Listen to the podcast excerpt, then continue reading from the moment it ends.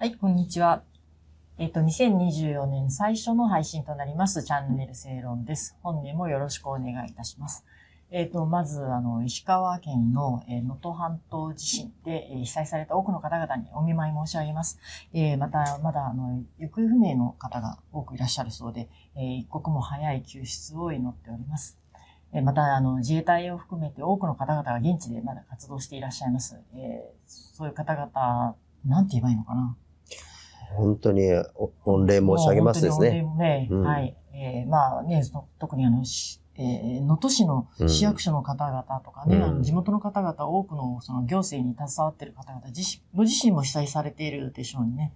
えー多くの被災者の方をあの支援していらっしゃる方に関しても本当に、えーまあ、ありがとうございますというのと同時に、まあ、本当に頑張ってくださいと。もう我々としては、何かな、やっぱりこう、日本経済をこう、回していって、ね、あの、復興支援に、うんもっとお金が回るように頑張るという感じなんですかね。そうですね。うん。はい。応援していきたいと思います。えー今年もチャンネル正論よろしくお願いいたします。えーそれで、えーっと、プレゼント。えー昨年、あの、1ヶ月ぐらい、えー地方、か勝手に地方応援キャンペーンでしたよね。ということで、えーか九州を中心とした、えーまあ、チューハイなどを紹介してきたんですけれども、えー今月もまたやります。えーっと、今、こちらで映して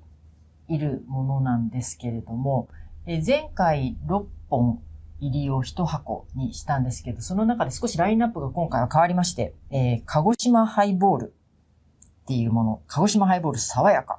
さつまいもの香りと雑味が少なく爽やかでスッキリした味わいですというものと、あともう1本が、これ日本のハイボール、ハイボー。これ芋焼酎と麦焼酎に香り付けに3年熟成の梅酒を使用と。あと芋焼酎を8年以上シェリーダルで秘蔵熟成させた天使の誘惑を使用と。らしいですよ。どういう味なんですかね？楽しみですね。飲んでみたいですね。はい。ということで、えっ、と、うんこの、えー、その他に、ここに前にあるものを、6本詰めしたものを1箱、30名様に、えーえーそのプレゼント募集してきた方に、えー抽選で、えー発送いたします。えっ、と、去年の12月の段階で発送し、えー、応募してくださった方、えーこれは今から順次発送していきますので、えー受け取ったら、まあ、当選したということになりますので、ご理解ください。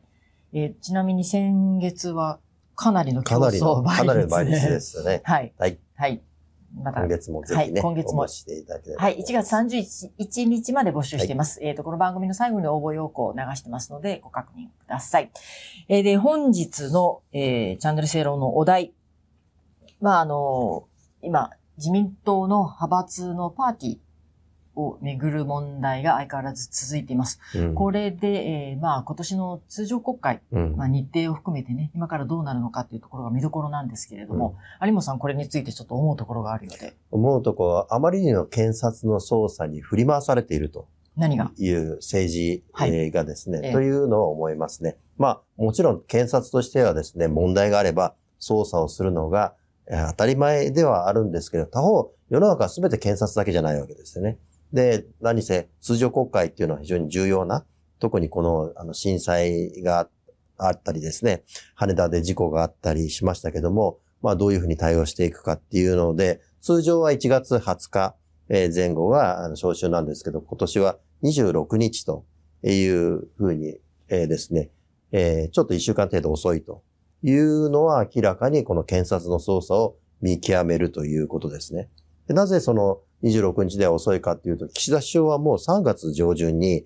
訪米の予定を立ててるわけですよね。で、それで、まあ、あの、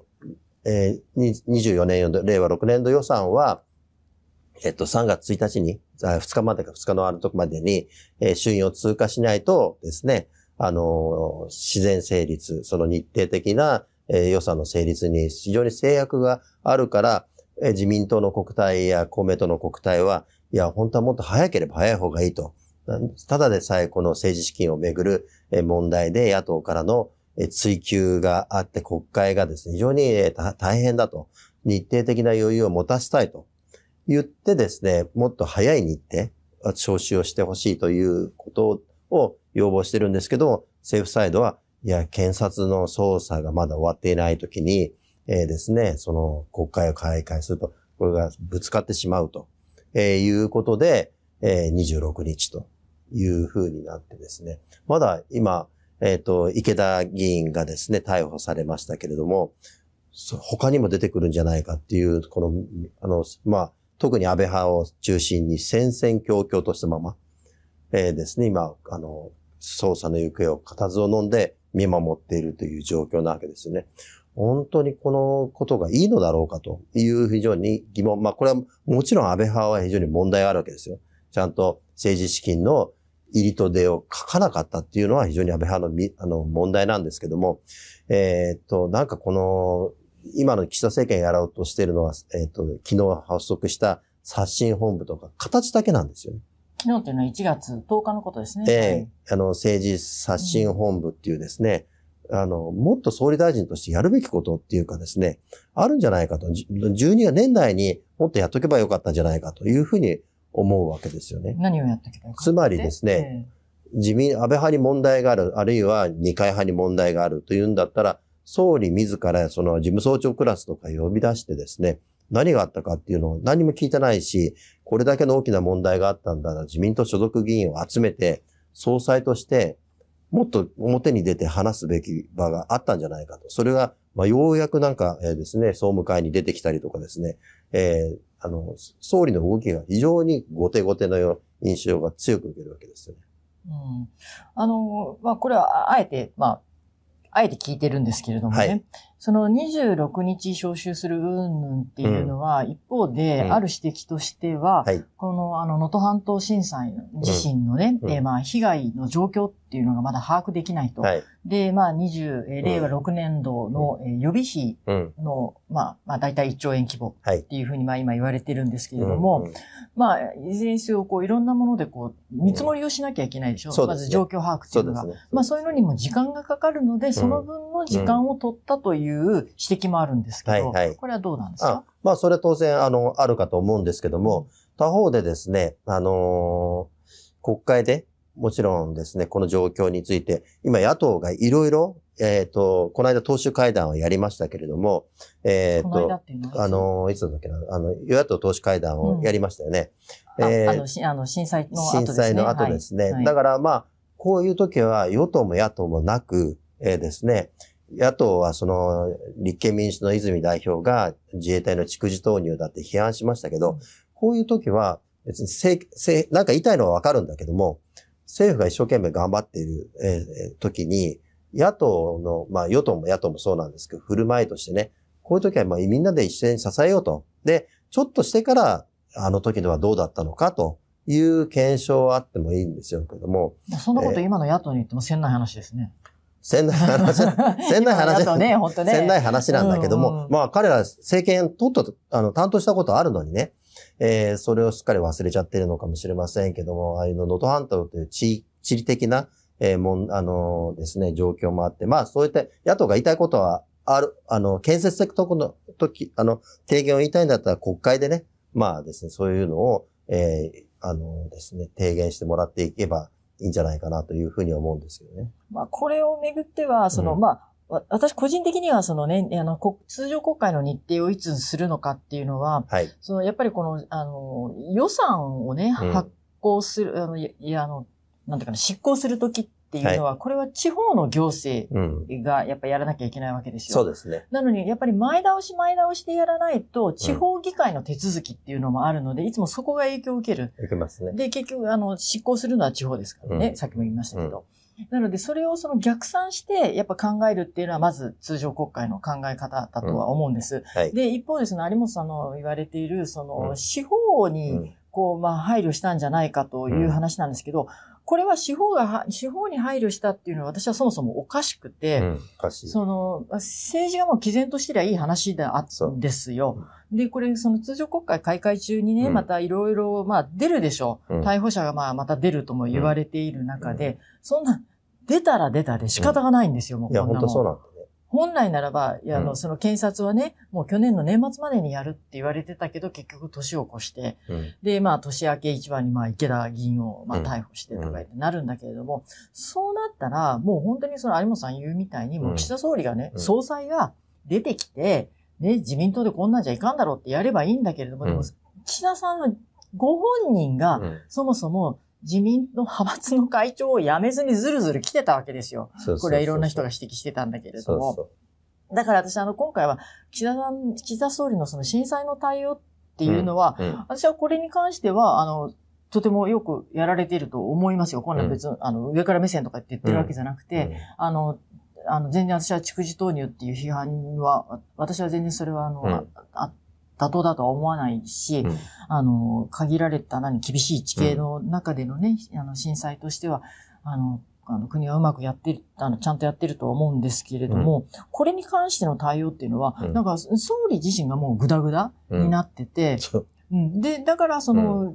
そんなに通常国会の26日召集もね、まるで司法に屈したかのようなうん印象を与えちゃう。そもうこんなんもう粛々とやってね、う。うん。やればいいんですよ。そうなんですよ。うん。っまさにその通ていう思うんだけど、り。うんだってそもそもこれ、その出入、うん。ね、あの、政治資金報告書に、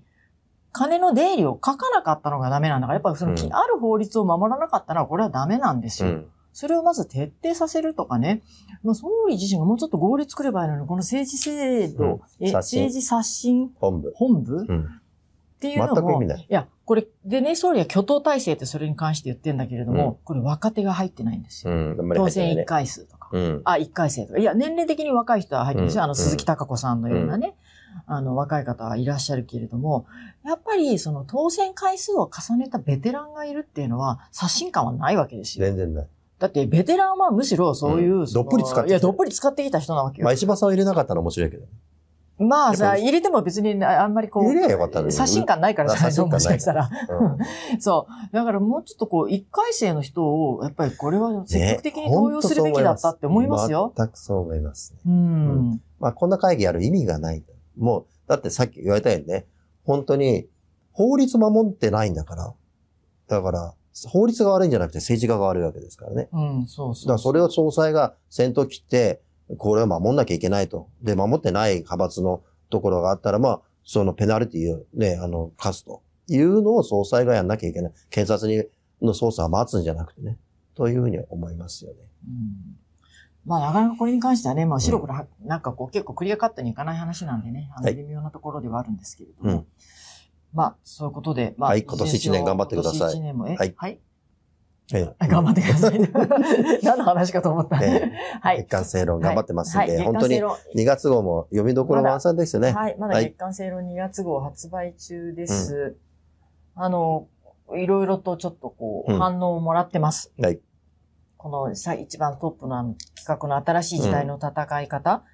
と、あと2番目の企画、あの特集の令和6年政治展望も含め、えーと新連載も始まってますからね。新連載、はい、あの戦艦大和の、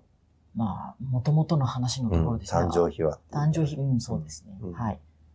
ということで、えー月刊セール2月号今発売中なので、ぜひうん読んでください。よろしくお願いします。